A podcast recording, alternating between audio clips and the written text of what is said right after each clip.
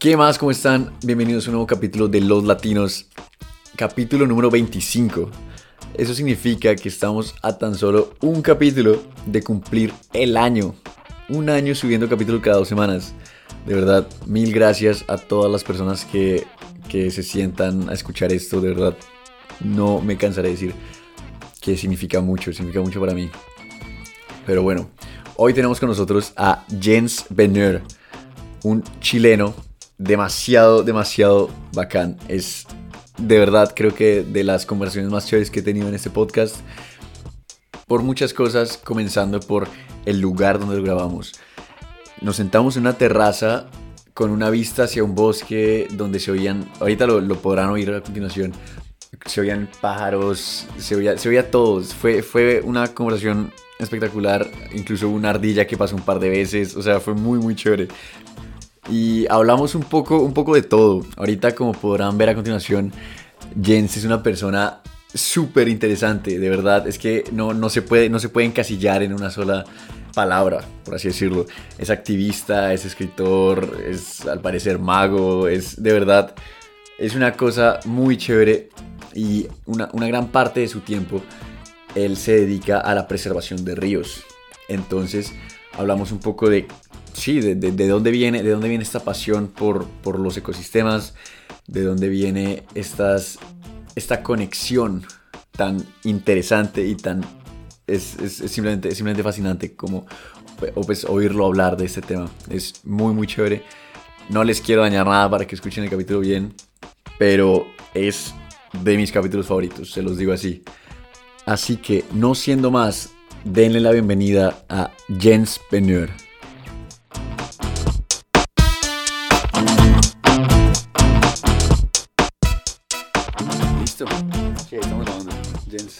¿Cómo vas? Aquí frente a los arbolitos, así que mejor no podría ir. No, te, te juro que es- creo que es el mejor podcast que he grabado. De, de- de verdad que... Dedicación. no sabes el contenido. No, no, no, pero de verdad, otra vez, muchas gracias por, por haber aceptado la invitación. Yo, yo me enteré pues de, de, de ti fue por la, la charla que diste sobre el activismo ambiental y el BioBlitz, que me pareció un evento también súper chévere. Entonces al final pues eso fue lo que me motivó a contactarte. Entonces, de verdad, qué chévere que estés acá. Gracias, Andrés. Oye, eh, te- no he probado todavía el jugo. El, ca- el café está buenísimo, el café está muy, muy rico. De verdad que este podcast empezó espectacular. empezó muy bueno. A ver, entonces comencemos, no sé qué te parezca. ¿Quién es Jens Benner? Comenzando por, ¿lo estoy pronunciando bien? Sí, ay, esa pregunta no se la puede hacer un antropólogo. Ay, Gatilla mierda. demasiadas como reflexiones. ¿Qué es ser humano? Entonces, una, una pequeña, una pequeña presentación de, de, de quién eres y qué haces. Ah, me tengo que pre- autopresentar. Bueno, em, mi nombre es Jens. Es, es- es un nombre curioso porque ah, tengo esta doble nacionalidad fake en la que nunca pertenezco. Por una parte, un nombre alemán, danés, con crianza chilena. Por tanto, cuando estoy en Chile, simplemente la gente observa que tengo un nombre extraño. Claramente no chileno. Cuando estoy en Alemania, la gente oye mi nombre y me oye hablar alemán con acento español. Es esta persona es de acá, porque se llama, porque tiene un nombre de acá. Entonces esta, esta situación de forastero. Pero también a veces me auto llamo Juanito, Juanito. que es Jens eh, en español, Claro, claro. Juan. Eh, Juanito del Biobío, porque provengo del río Biobío, de la cuenca del río Biobío, y para mí decir eso es súper importante porque creo los territorios eh, dan forma a nuestros cuerpos y nuestras his- historias y mentes. Y el río Biobío ha sido gran parte de eh, mi vida, porque nací frente al río literalmente, en una ¿En clínica a un par de metros del río. Y me crié frente al río, literalmente. Nuevamente mi casa está, no, ¿En la casa de mis padres, de mis parents o Eltern. Me gusta más la forma alemana o inglesa porque es neutral, gender neutral. Claro. Padres es solo padre, diría madre. Sí, sabes, suena, suena. Y está a 100 metros del río, entonces es un río del cual, además de beber sus aguas durante 26 años, por tanto forma parte de mis células, también caminé sus aguas, he remado sus aguas en kayak, he nadado en sus aguas, en sus aguas me han acogido desde mi inicio en este mundo. Y al- nací también a los pies de la cordillera Nahuelbuta, que es la cordillera de la costa al sur de Chile. Una cordillera milenaria, o sea, antiguísima, más antigua incluso que la cordillera de los Andes. Y sí, no, una cordillera muy interesante ecológicamente y geológicamente y también culturalmente. Y de ahí vengo yo y ese soy yo. Soy mi territorio, soy el río, soy, soy la montaña, soy también el viento que proviene del mar. Y, y creo que eso podría explicar mejor que cualquier otra presentación. ¿Quién soy? Técnicamente Claro. estudié antropología y ahora estudio ecología. Claro. Y me he formado en, en distintas áreas, pero sobre todo en educación y comunicación ambiental. Si quería escuchar esa Claro. parte. Pero La lo otro parte es formal. sí. Sí, sí, sí. Y, pero entonces, o sea, la zona a la que tú vienes en Chile se llama Biobío.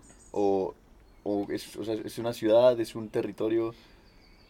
Bue- Bueno, eh, yo provengo del sur de Chile, eh, la ciudad de Concepción, que se asienta en el Valle de la Mocha, que es esta, este paleo cauce del Biobío eh, y una gran, una gran planicie aluvial, una zona de inundación que antes eran grandes humedales, pantanos, que fueron después rellenados por, eh, por el desarrollo urbano, humano.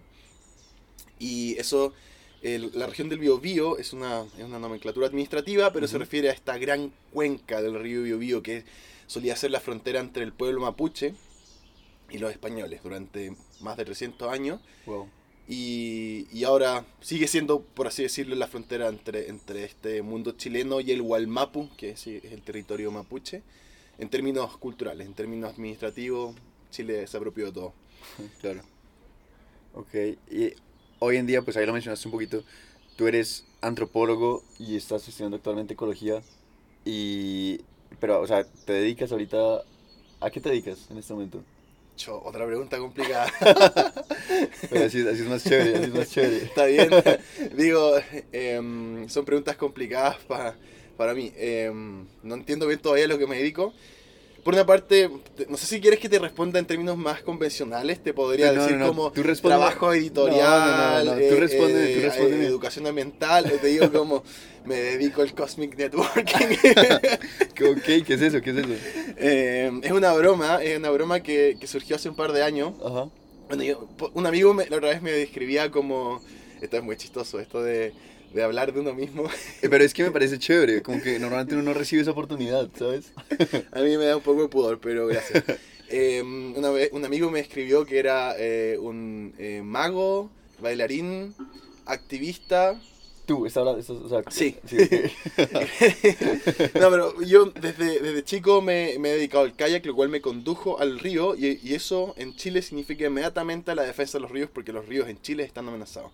Ok. Entonces podríamos decir que soy un activista porque desde hace años que he trabajado junto a muchos amigos, junto a movimientos sociales y socioambientales en la defensa de los ríos en Chile, como voluntario, pero eso se ha transformado a través de la antropología y la ecología en educación ambiental sobre el- el- la importancia de los ríos libres en Chile. Y ahí comencé y eso evolucionó y metamorfosis y comprensiones que han cambiado a una especie de comunicación también ambiental de la importancia de- del, del mundo, eh, de, la, de la ecología del planeta en todas partes, ahora también en Europa. Y en términos más prácticos, eh, ahora lo que estoy haciendo es trabajar sobre todo en el mundo editorial como editor de revista Endémico, una revista sobre comunicación am, ¿Revista ambiental y chilena artes. o- Es una revista chilena, pero que em, la, se encuentra también en formato online. Cacha, ¿te parece que hay una, una ardilla ahí? ¿Dónde, dónde, No, dónde? ya pasó. No. Igual supongo que aquí se deben ver muchas ardillas. Se debe ver de todo acá. De todo, de te todo. juro, te juro que esta vista está espectacular. Sí. ¿Reconoces lo- los árboles? ¿Como tipo de árbol? Sí. No, la verdad no. Son eh, ahorns. Ok. Son, am, ¿cómo les dicen en español? Plátanos orientales. ¿Son los que tienen las piñas? Como... No. Mm, No, no. Em, Ok. Pero hay también aquí eh, Fichten, como una especie de, de pinácea. Claro. Eh, también hay Birken, que son. No, se me olvidó el nombre en español. Se me olvidaron todos los nombres en español, disculpa. no, en no fin. No, pero digresiones del ambiente. Ah, el, trabajo editorial creo que es una gran parte de lo que hago. trabajo como editor en esta revista que es chilena, pero que eh, también tiene un, un blog digital que se puede leer en todas partes porque está en español. Ujú. Y la imprimimos, una revista de empresa que y enviamos a distintos lugares de Latinoamérica y España. Ok. Revista Endémico. Y también he tenido diversos proyectos autogestionados, eh, editoriales, de, desde guías de campo sobre árboles y plantas en Chile, hasta mapas y, y otras cosas. Mm. Y creo que en ese sentido mi trabajo se podría describir como por una parte em, en comunicación ambiental, lo editorial, Ujú. y en educación ambiental, la parte más de talleres, eh, por ejemplo, trabajo con un grupo de voluntarios que se llama River Collective, como NERDS de los ríos, en educación ambiental en los Balcanes, aquí en Europa, o también he trabajado con Bestias del Sur Salvaje, un colectivo de amigos deportistas, kayakistas de río, Ujú. y de diversas disciplinas en, en Chile, también justamente a través de, de los deportes al aire libre, como el rafting, el kayak, la escalada, en la enseñanza de la importancia de los ecosistemas, ríos, mares, montañas, etc. Y esta palabra, este concepto juguetón, el Cosmic Networking, apareció hace un par de años con un, un amigo mío, el Patrick Lynch, que es de. Estados Unidos, un gringo así aperradísimo. En Chile es... ¿Qué, ¿Qué significa eso? En Chile aperrado... Nadie entiende la es que esa sí la... Esto va a terminar siendo un meme. Eh, pero estoy intentando hablar neutral. Sí se, me hacía, sí se me hacía raro que estaban entendiendo todo. así. Aperrado. Bullying cultural. Eh, aperrado es eh, alguien como valiente que se la juega Ok, por algo, como- ¿no? Que está en todas. Como berraco, así. no Sí, como berraco. un berraco. Eh, que le dicen upa y, y, y- No, que dicen upa y dice chalupa. Uy, ok. Eso, eso no, lo no, eso no lo conozco. No, no, No, eso está muy bueno, te lo enseño. Sí, sí. upa chalupa. Upa chalupa, o Claro, sea. tú dices upa y un buen amigo dice, o alguien eh, motivado dice chalupa Ah, o sea, tú le cantas upa y él te dice chalupa. Claro. Uf, ok. Está bueno, ¿no? está bueno, está bueno. Sí, aperrado. Ok. Bueno, y este, este mm, amigo llegó a Chile hace un par de años y ha estado muy activo en los movimientos ambientales en Chile y, y a través de eso mismo lo conocí. Conectamos muy bien en el entusiasmo y también en, en un poco esta, esta estupidez desenfrenada, es decir, querer simplemente que, querer hacer y hacer y jugársela a perrar por, por los ríos en este caso. estupidez desenfrenada. Eh, y eh, lo, que él, lo que él tiene, que me impresionó mucho, era su capacidad de conectar personas de manera desinteresada y sin esperar mucho de esas conexiones, de manera muy caótica. Es decir, no sé, cuando me conoció a mí, inmediatamente me conectó a muchos otros movimientos, organizaciones, agrupaciones, me ayudó a postular a proyectos con mis amigos, eh, ¿Y cómo, cómo te lo encontraste? O sea. a través de, de un... Está todo conectado. a través de una, una, una organización que se llama Kayak Stewards, que inició Ok. otra amiga, la Jane eh, Koopman, una norteamericana también, ujú. kayakista, que era un, un- un intento de conectar los kayakistas de río a la conservación de ríos. Y wow, qué Patrick. Lynch, justamente a través de Futalofu River Keeper, esta fundación eh, norteamericana chilena en el sur de Chile, en la Patagonia, conectó con Jane Koopman y estaban los dos desarrollando esta agrupación. Y como yo con mi amigo Paulo estábamos en las mismas, pero en, en una versión más chilena, Bestias del Sur Salvaje, kayakistas de río, también conservación de ríos, conectamos y, y nada, la primera vez que nos conocimos fue en Santiago, la segunda lo invitamos al río Bio Bio, nuestro río, Ok. a hacer rafting en una balsita chiquitita, una balsita así de supermercado, y con la que bajábamos el río, llevaba a nuestros amigos y hacíamos educación ambiental a través de, de esa balsita para mostrarle a la gente desde el río lo que era el río y significaba también que las personas nadaban en el río en vez de los rápidos. Patrick se cayó un par de veces. En fin, generamos un- una, una conexión muy profunda, no solo como activistas, eh, colegas, sino como amigos. Y eso para nosotros fue súper importante. Y como te decía, Patrick tiene esto de que conecta desinteresadamente a la gente. Es decir, si lo pongo en un ejemplo, sería, imagínate, tienes una oferta de trabajo y, Ok. y piensas, wow, esta oferta de trabajo está increíble, como que está hecha para mí y para nadie más, y quizás si yo le, le digo este- sobre esta oferta de trabajo a otra persona, esa persona puede obtenerla y, y quede yo, fuera. Yo, yo pierdo la oportunidad. Claro, entonces, como yo entendí y como vi y aprendí de Patrick, es en realidad si yo le digo a esta otra persona, las posibilidades de que esa oferta de trabajo em, quede en manos de alguien genial, es decir, tú o tu amigo o alguien conocido en quien confías, son eh, altas porque se multiplican, se duplican en este caso. Claro. Mientras más personas le dices que confías, en las quienes crees y compartes una visión, significa que más personas que hacen algo increíble van a poder estar en ese lugar de trabajo. Claro. Y eso significa independiente que seas tú o esa persona, va a haber alguien, alguien con quien compartes una visión ahí. Y eso un poquito eh, eh, tiene Wow. relación con compartir contactos, con compartir ah, trabajos, colaborar por algo. Y lo más increíble de esto es que a la larga se genera una sinergia. Entonces tú vas a decir, ah, pero después no tengo trabajo. Y te das cuenta Claro. que a la larga en realidad el trabajo sí surge porque, por ejemplo, en el caso de organizaciones y movimientos y, otro- y, otro- y proyectos más independientes, te das cuenta que si invitas a personas a trabajar o si les das contacto y, y conectas a estas dos personas, quizás aparece un proyecto ahí que te inviten o, o ese proyecto se la juegue por un ecosistema y después tú puedas también colaborar con tus propias ideas ahí. Em, es una especie de, jugar por un colectivo de manera desinteresada que al, al final igual al- te afecta porque son los ecosistemas, son tus amigos, son personas que conoces o independiente que ni siquiera conozcas, si compartes una visión y valores como la colaboración y el apoyo mutuo, finalmente van a estar apoyándose entre sí y por la tierra. Y, wow.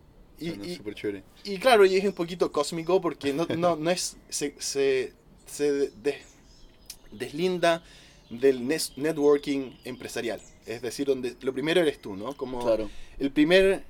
el- la razón por la cual haces networking es para aumentar tu red de contactos, tus posibilidades de mejores trabajos, de mejor sueldo, de, de mejorar tu propio trabajo. Siempre se, se, se perfila en torno a tu círculo más inmediato. El net- Cosmic Networking creo que el- se perfila en torno a la Tierra. Ok. Y, y eso.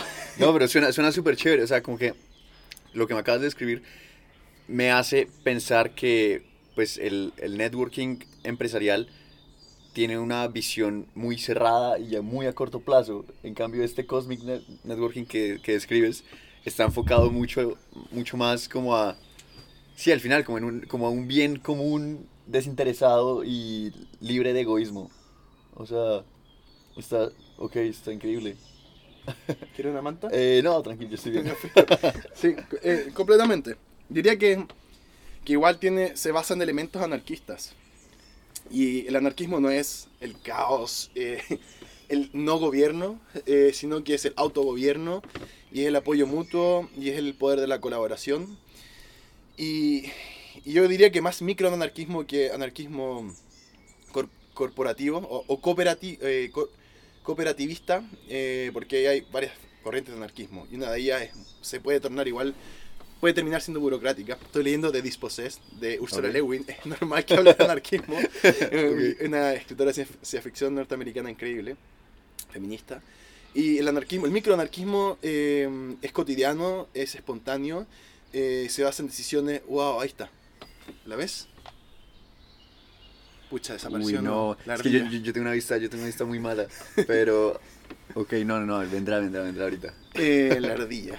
La- Y este es una, eso, se basa en estas decisiones, micro decisiones cotidianas, en las cuales pones el apoyo mutuo y la colaboración por sobre el bien, el bien propio, pero a la larga, eh, igual casi podrías decir que termina siendo utilitarista, porque de una u otra forma terminas eh, también compartiendo los resultados de esa colaboración. Es decir, no sé, pues aquí en mi propia Bonung compartimos la comida y cocinamos juntos. Y eso significa juntes. y eso significa que a largo plazo, eh, no sé, pues cada vez que estamos cocinando, cada uno tiene una función, nos compartimos la comida, se rinde más, se multiplica. Hay estudios sobre que estas sinergias colaborativas terminan multiplicando a la larga los resultados Claro. de los proyectos. Y sí, yo creo que, que se basa en principios fundamentales de un anarquismo real, que es la colaboración. Wow, ok. Y entonces al final todo eso es. ¿Cómo es que se llama? El. Networking cósmico, no. Sí. Ok, ok, no, pero me gustó mucho esa, esa, esa terminología, pero se la inventaron ustedes con Patrick. Eh, era, una, era una broma. Yo una vez le dije, Patrick, ¿sabéis que lo que tú haces, weón, es Cosmic Networking? Como hueveando, o sea, Sí, sí, eh, de broma. Y decía, oh, eh, puede ser. Con su tono gringo. y, Ey, y- y quedó, y escribimos un artículo hace poco, y como que seguimos jugando con el término, es es un término eh, juguetón. Es, es como lo decimos en inglés, últimamente he pensado mucho en inglés, un poquito siguiendo a Haraway, Don Haraway, es a playful term for dreadful times. No, pero me, me gustó mucho, me gustó mucho. Qué chévere. Y, y bueno, a mí hay una pregunta que se me haría muy chévere que, que, que tú me respondas. Y es, ya pues como metiéndonos un poco en otro tema, ¿qué es un río? Uh, tus preguntas, que, es que tú no me voy a hacer estas preguntas. Em, ¿Qué es un río? Para, para, para Jens, el antropólogo. Yo soy un río. Yo soy un río. Oh, Pero, ¿qué, qué, qué- ¿a qué te refieres cuando dices eso, de que tú eres un río? em, yo creo que tú me deberías entender bien, ¿o no? Por tu formación latinoamericana, ¿o no?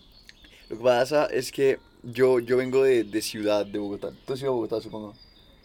Chuta. ¿Has ido? Una pregunta controversial.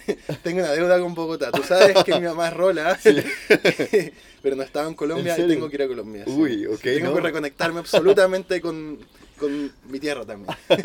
Ok, no, lo- o sea, lo que pasa, o sea, claro, yo, yo, yo he ido al Amazonas y el Amazonas creo que es- ha sido los mejores viajes que he tenido en mi vida. O sea, es una, es una experiencia espectacular hasta es, me- cierta parte espiritual. Pero, pero siento que me falta mucho más. Por eso, alguien que está tan metido en eso, me, me encantaría saber tu punto de vista. Em, Y especialmente, pues, como lo, lo- como lo dijiste ahorita, como yo soy un río, se me, me parece tan, tan chévere eso. Me gustaría escucharte primero a ti decir cómo interpretarías eso y después voy yo con mi interpretación. Ok, o sea, cuando tú dices que, es un, que tú eres un río. Uf. es que yo, ahorita en este momento, yo imaginaría que tú te asignas características de río. Entonces, Como una metáfora. como una metáfora, exacto. Entonces, que, que eres libre, que eres también como salvaje, pero como que nutres, que, o sea, que tienes, que tienes al final las, sea, exacto, lo, lo vería como Las una metáfora, cualidades. las cualidades de un río. Y también son personificaciones, porque Exacto. claro, el río se personifica también como humano en el sentido de que es salvaje, libre, es decir, todas estas categorías que se asignan como a humanos se personifican, por tanto, en Claro. esta figura del río libre. Pero ¿qué pasa con un río represado? Claro. ¿Qué- qué- cuál sería la personificación del río represado? ¿Un río Claro, reprimido? un- ¿Una persona Una reprimida? persona, una persona en cautiverio. Cautiverio, Sí. ¿no? Interesante, entonces. Wow. Eh, río persona. Yo creo que por ahí va una parte, el río como metáfora. Pero no es lo único. Yo creo que también hay algo muy físico, ah, material, de Yo soy un río. Em, te voy a responder con una historia y después con la ecología. ok. Estábamos filmando un documental sobre justamente ríos en el sur de Chile, el río Huasalafquén. El río sagrado que se llama el El documental, río ¿no? sagrado, Sí, sí, sí. sí, ahí vi, vi lo que mandaste. Sí. Se me hizo muy chévere. Sí, em, y este río, Huasalafquén, em, San Pedro para los españoles, Huasalafquén para el pueblo mapuche, Ok. eh, está amenazado, sigue amenazado por un- varios proyectos hidroeléctricos, por eso decidimos recorrerlo en kayak, desde em, Cordillera Mar. Pero de momento no hay proyectos, o sí, ya, ya. Sí, sí, no, Ah, hay, hay, hay varios proyectos como en marcha, pero como a medias, y uno de ellos, Proyecto San Pedro, está detenido. Am, el- varias agrupaciones, movimientos eh, locales están luchando por detenerlo, pero, pero el, el río sigue libre aún, un Ok. río libre, un río espectacular. Un río libre significa que fluye de principio a fin. Un sin- río libre fluye sin barreras humanas. Ok. Exacto. Em, bueno, en términos más ecológicos, quizás para comenzar con eso, para ser menos confuso, quizás para los oyentes, un río es eh, la manifestación superficial de una cuenca. ¿Qué quiere decir eso? Es una corriente de agua superficial que drena, es decir, que son las aguas que fluyen en una especie de valle. La cuenca te las puedes imaginar realmente como literalmente una cuenca, una cuenca de montañas, de cerros, de elevaciones geográficas, geológicas, de las cuales eh, fluye el agua que se acumula, por ejemplo, como nieve, o también a través de la lluvia. Y toda esa agua, por una parte, em, a través de la infiltración y la posterior percolación, entra en las napas subterráneas. Entonces están estas corrientes de agua subterráneas, que son, más que como corrientes, son como especie de hilos. Y está, por otra parte, el agua que, que termina en esta, en esta parte inferior de la cuenca, esta, esta depresión que drena, que lleva el agua hacia o lagos o el mar. Ok.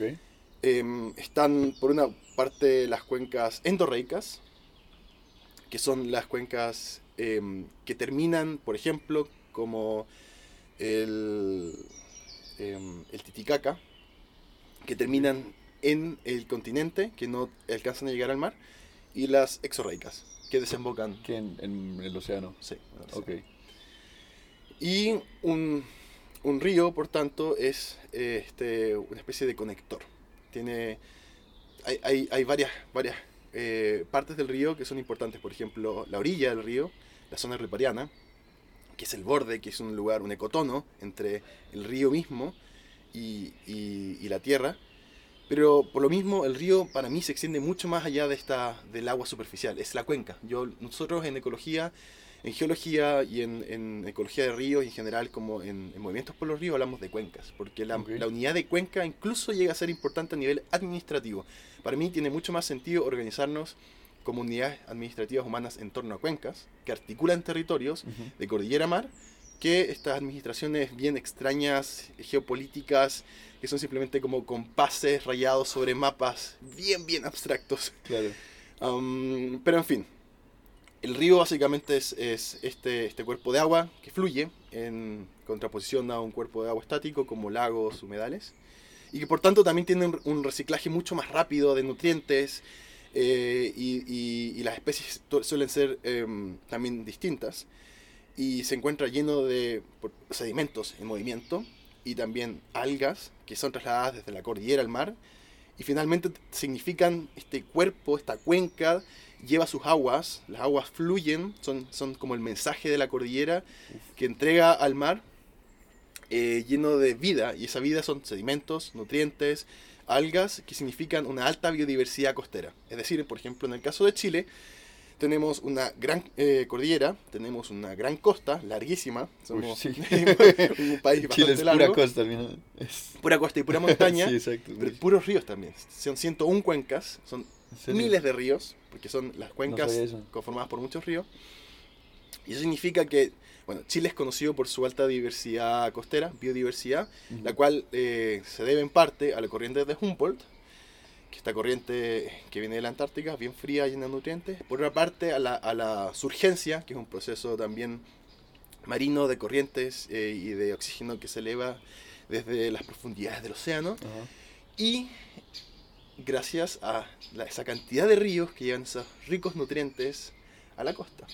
Ok. Entonces son ecotonos, que es donde se encuentran uno, dos o más ecosistemas, digo, dos o más ecosistemas, y se produce este efecto borde, donde generalmente esto- estos ecotonos representan la mayor, los mayores puntos de biodiversidad del Wow. planeta. Ok. En el caso de la costa de Chile es impresionante. O sea, la costa de Chile está llena de cotonos. Sí, claro, son Es- encuentros de, de- ecosistemas, son encuentros de, de personas también podríamos decir. Es, eh, cuando, es como que te encuentres, es como Claro. una diversidad cultural, pero biológica. Entonces te encuentras Wow. los ríos, te encuentras los mares, te encuentras también estos ecosistemas intermareales, eh, que son eh, el- entre el punto mayor y menor de, la- de las mareas, que son increíbles, eh, llenos de diversidad, nuevamente ecotonos. Sí. Entonces, creo que podríamos decir que el río también es eh, la, la la salud del río, es la salud del mar. Y un río libre es un río saludable, es un río que fluye con nutrientes, sedimentos hacia el mar, que también forma playas. Estos sedimentos son en parte ah, wow. los claro, formadores de había- playas. Uy, Entonces, es complejísimo y es hermoso. es impresionante la, la conexión.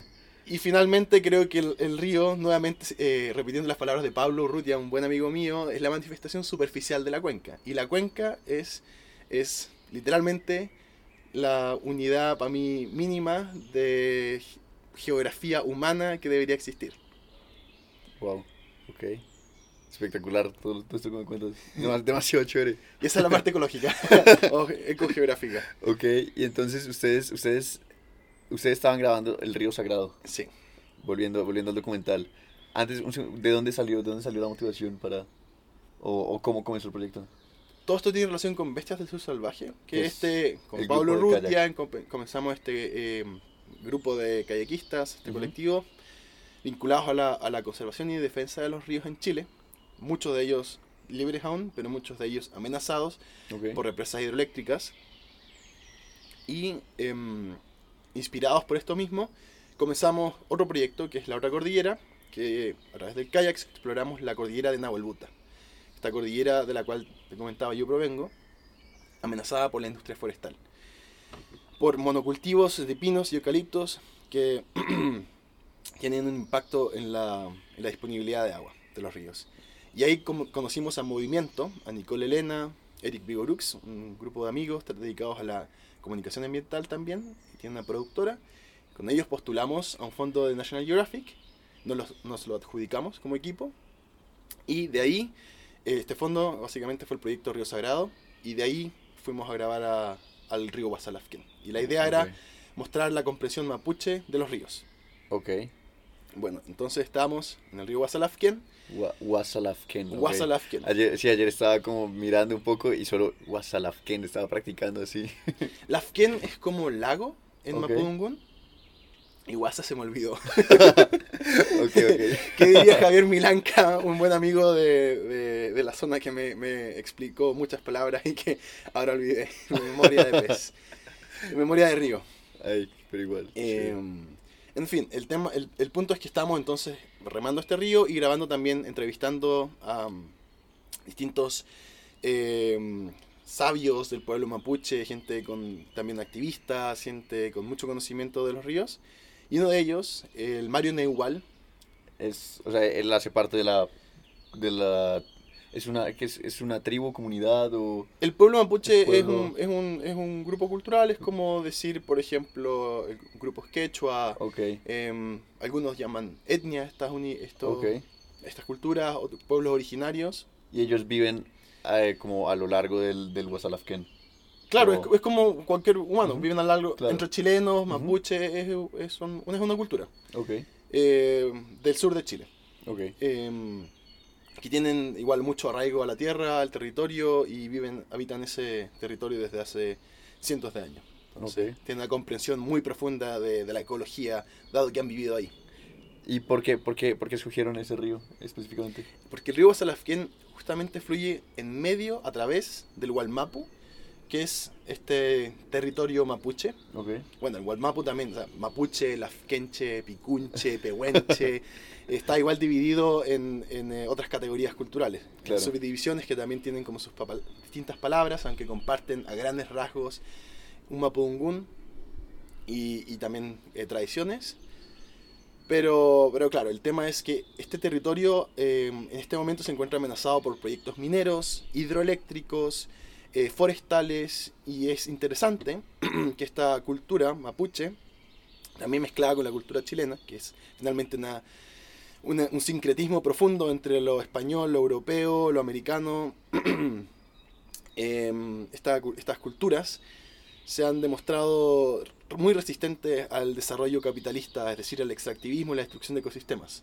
Ok. Entonces, y eso por su profunda eh, relación y conexión con estos ecosistemas, con la importancia que para ellos tienen los ríos, mares, bosques y montañas, más allá de su fin eh, humano.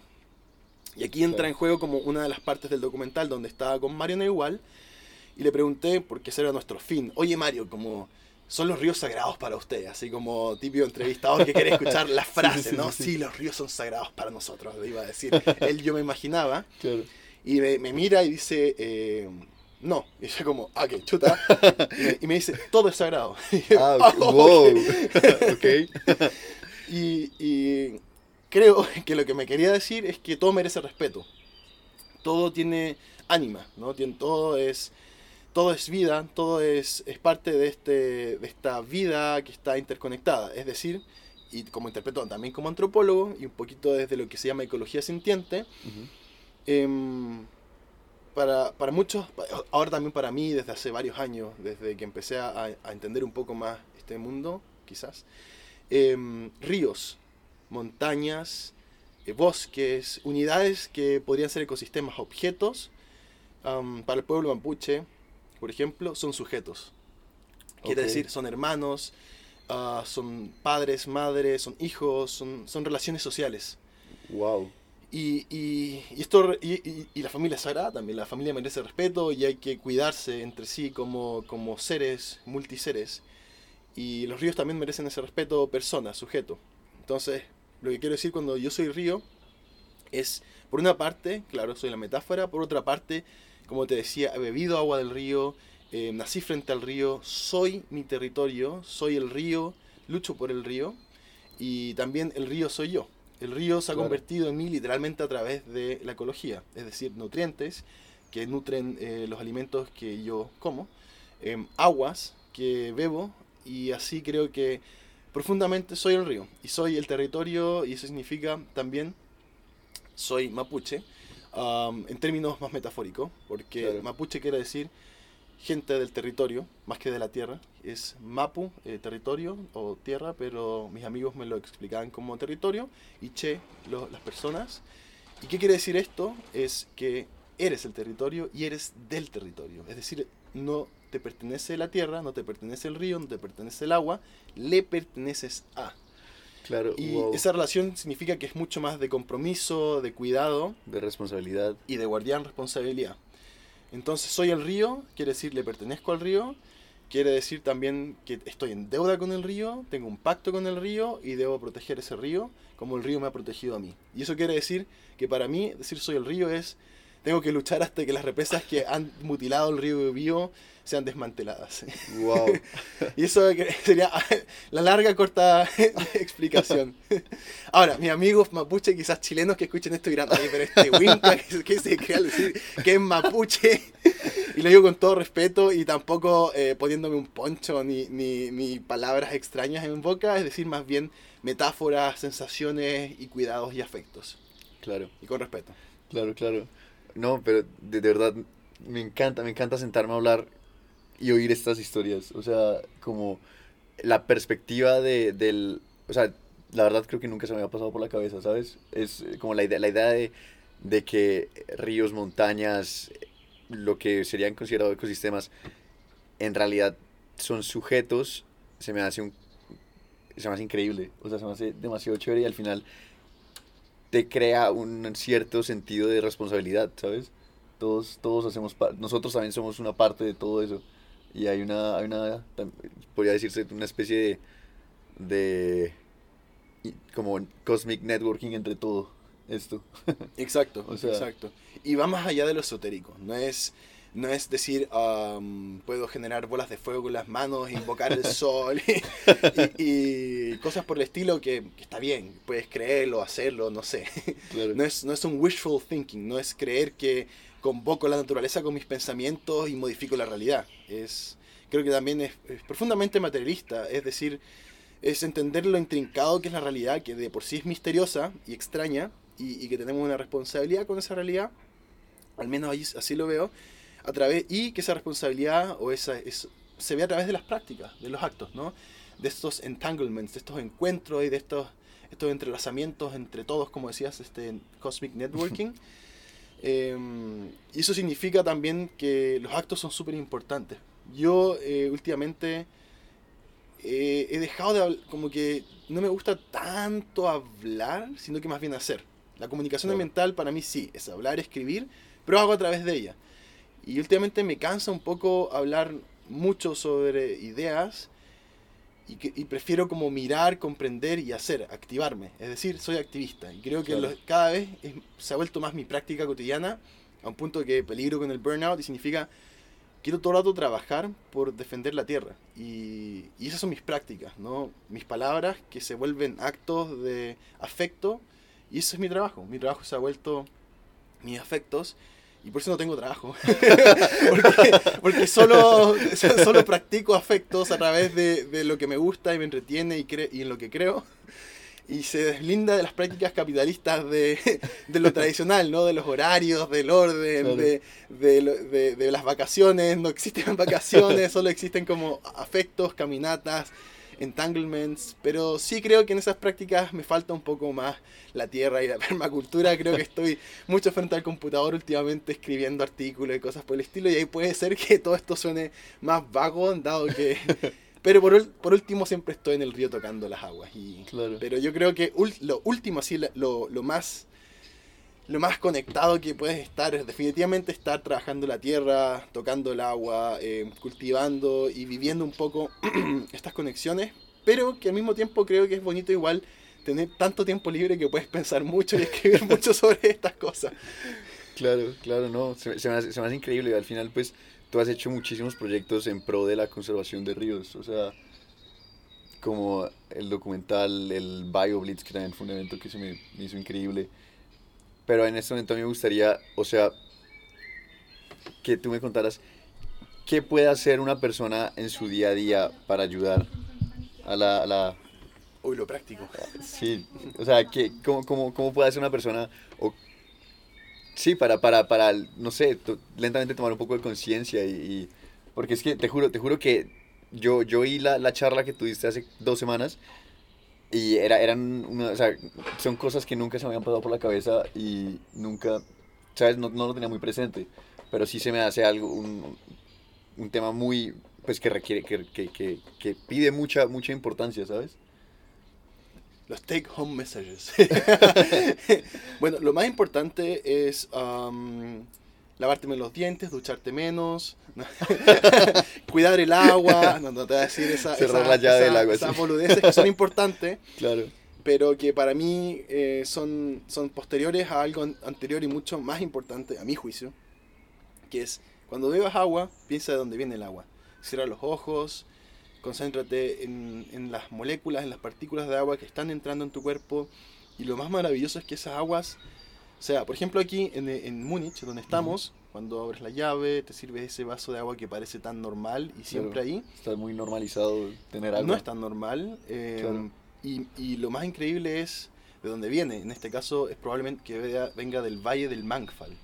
Ok. El Mangfall es un tributario del río Isar, el cual se encuentra aquí un par de metros del río Isar. Y piensa en, en, esas, en esos cerros, esas colinas donde se ha acumulado el agua de lluvia, que se va infiltrando, termina en, este, en esta manifestación superficial, en el río. Piensa en, en cómo esas aguas se van acumulando y después siguen cayendo y fluyendo por cuerpos de agua más grandes, van saltando las moléculas de H2O, se van encontrando con otras especies, partículas, pasan. Y luego piensa también cómo eh, entra en algún momento en un- una tubería, porque también pasa por ahí, y cómo todo ese sistema te trae el agua a ti. Cómo, y, y piensa en el origen, sobre todo porque es más poético, pero también en el, co- en el recorrido. Y luego esas, esas moléculas están entrando en ti y te mantienen vivo. Y piensa en qué pasaría sin esas moléculas 4 o 5 días. Um, creo que ese podría ser el mensaje más fuerte. Y piensa qué pasa cuando esas moléculas empiezan a mezclarse con pesticidas, con otras moléculas que, que son especie de pequeñas, pequeños cuchillos que entran a tus células y van desmembrenando tu vida. Y, y cómo eso arriesga no solo la tuya, sino que la de esa ardilla que corría en el, en el árbol o del ave. Y, e imagina, imagina, imagina el origen. Ay, ahí está la ardilla. Ahora ahí, ahí la vi, ahí por allá, por allá se acaba de meter. Ah, creo que vi un movimiento. Sí, sí, sí, que se movió. Ay, sí, sí, sí, sí, ajá. Ah, ahora Uy, ahí está subiendo, sí, Ahora sí, sí. la ardilla, Andrés. Ahora ves la ardilla. Solo era que la mencionaras y ya. wow. Em, y ese es mi mensaje más práctico que te puedo dar, porque no soy muy práctico. Eh, como ves, la naturaleza de mis proyectos es muy abstracta y más bien eh, de papel y de palabras, a pesar que estaba cansado de las palabras eh, y que quería acto. Um, pero sí, bueno, en términos más prácticos yo diría, organícense, trabaja con tu comunidad en, en el sentido de, no necesariamente las comunidades donde vives, que también es importante, pero las comunidades extendidas tus amigos, la gente en que confías, ah, por ejemplo, los ríos y, y- y esteros que tienes, sal a caminar, recorrerlo, quizás no estén en el mejor estado eh, de conservación y eso también es, es entretenido. Yo vengo de una cuenca muy herida, el río Biobío, con tres centrales hidroeléctricas que han mutilado su fluir y, y sin embargo, por algún motivo, he- últimamente o he conectado siempre con los ríos más eh, heridos, quizás, como desde la vulnerabilidad, la fragilidad, haciendo empatía. Cuando estoy en la Spree, en este río en Berlín, me siento un poco más a gusto que frente a la Isar, este río como renaturalizado en, en Múnich. No sé por qué. Y creo que es por, por las heridas que tiene. Creo que, bueno, igual este río está herido. Todos los ríos en, en Europa Central están hechos picos. de Sí, heridos. claro. Y, y creo que ahora extendiendo el mensaje a pensar, imaginar también caminar, tocar el agua, recorrer. Y muchos van a decir ahorra agua, apaga la luz o, o cosas mucho más prácticas, pero lo mío es piensa distinto e imagina. Imagina harto, imagina y date tiempo para imaginar. Y cerrar los ojos y, y seguir imaginando. Claro, al final, pues como lo vería, es, es comenzar a, a sentir un poco de empatía por, por, pues, por lo que es el río y al final, no sé, la persona que es el río, se podría decir. Ecoempatía, algunos le llaman. eco- ecoempatía, ok. Qué interesante. Wow. No, Jens, de verdad que me ha encantado sentarme a hablar contigo. Ha estado demasiado chévere. Y, y yo tal vez como ya para cerrar te tendría una pregunta así ya pues como personal de ti y es, ¿tú tienes alguna, alguna meta o algún sueño que quieras lograr así? Algo, algo que tú, diga, tú digas como, para allá, para allá voy, como ese es, ese es mi... Ese es mi, mi adelante. ¿No fue todo lo que hablamos personal? También. Pero digo, ya, como tal vez, bueno, sí, sí, porque eres el río, sí. Pero, pero voy a volver, a volver a ser personal, es decir, a hablar del río. Em, sí, meta personal, meta del río. Quizás eh, el río mismo a través de mí busca defenderse y de, y de mis amigos, de mi gente, del territorio. Quizás somos realmente la voz. Es desmantelar las centrales hidroeléctricas que existen en el río Biobío. Son tres. Se construyeron a pesar de los movimientos ciudadanos en contra, tanto chilenos como pehuenches, que habitan la zona alta del río Biobío. Ok. Eh, Ralco, Pangue y Angostura son de las más grandes. En este momento hay varias que se proyectan también en el río. Es una zona de sacrificio. Qué triste que le digan así a un territorio. ¿En serio? Es una zona tan degradada ambientalmente que se le dice que es sacrificio. Como Wow. Jesús. Sí. Eh, y, y este río es un río antiguo, muy, muy importante para el pueblo mapuche, para también los habitantes del río que son no humanos. Y, y mi sueño es ver estas centrales desmanteladas. Y creo que vamos para allá. Creo que vamos para allá. Y digo vamos porque somos, somos cada vez más personas, y humanas y no humanos, trabajando por eso. Eh, Fernanda Castro, una muy buena amiga pehuenche, que fundó un equipo de rafting pehuenche en la zona alta del Biobío, conectando a, los, eh, a su familia, conectando a sus amigos, a los habitantes de la zona alta del Biobío, al río, reconectando y hablando también ya de desmantelamiento. Paulo Rutia, como te decía, muy buen amigo. Hernán García. em, están, están hay tantas personas más que se me escapan los nombres porque son demasiados trabajando por la conservación del río y por recuperar eh, el río libre, que es el Biobío. Un río bio, bio, bio vive, sigue vivo a pesar de estas centrales hidroeléctricas y por lo mismo hemos organizado el Festival Bio Bio Vive para celebrar su existencia, su vida y para recordar eh, la importancia de su libertad que queremos y recuperar. ¿Cuál es mi sueño? Ver al río Bio Bio libre. Wow, ok. Increíble, Jens. De verdad. De verdad que es esta, esta conversación es de las mejores que he tenido con este ambiente, con, con esto. Los con- pajaritos, la ardillita. sí, de verdad, estuvo increíble y te agradezco de todo corazón pues haberte tomado el tiempo para sentarte a hablar conmigo un rato y contar un poco de, de, de quién eres tú y sí, Yo te agradezco por beber mis aguas. Hacha las metáforas hippies. no, pero de verdad, Andrés, agradezco mucho. um, nada, el- todo esto también es parte de este Cosmic Networking. El, el que escribiste, escuchaste la charla, yo soy malo escuchando charlas, eso es increíble, la atención, la, la presteza a oír. Um, también ahora me extendí caleta y tú con paciencia oías y te reías y lo encuentro lindo y también agradezco de todo esto que estás haciendo. Me parece eh, un podcast, am, hacer un podcast hoy es seguir creyendo, ¿no? Porque hay tantos podcasts y tú quieres hacer igual un podcast porque crees que, que, hay, que hay posibilidad de hablar más, se puede aún, quieres confirmar también tus ideas, compartir, confiar y creo que es tu energía también al decidir hacer esto es justamente el mensaje que también pueden los oyentes eh, inspirar, ¿no? Como el decidir hacer cualquier cosa. Y eso es lindo y te lo agradezco. gracias, de verdad. Pero bueno, Jens, ese fue, esa fue nuestra conversación con Jens Penner.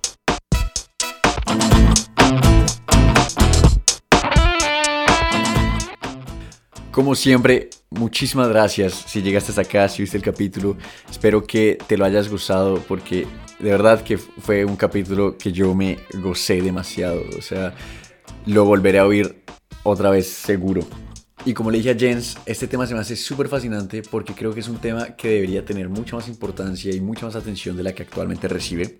A pesar de que cada vez es más la gente que se suma a este movimiento, así como Jens hace pues lo viene haciendo hace años.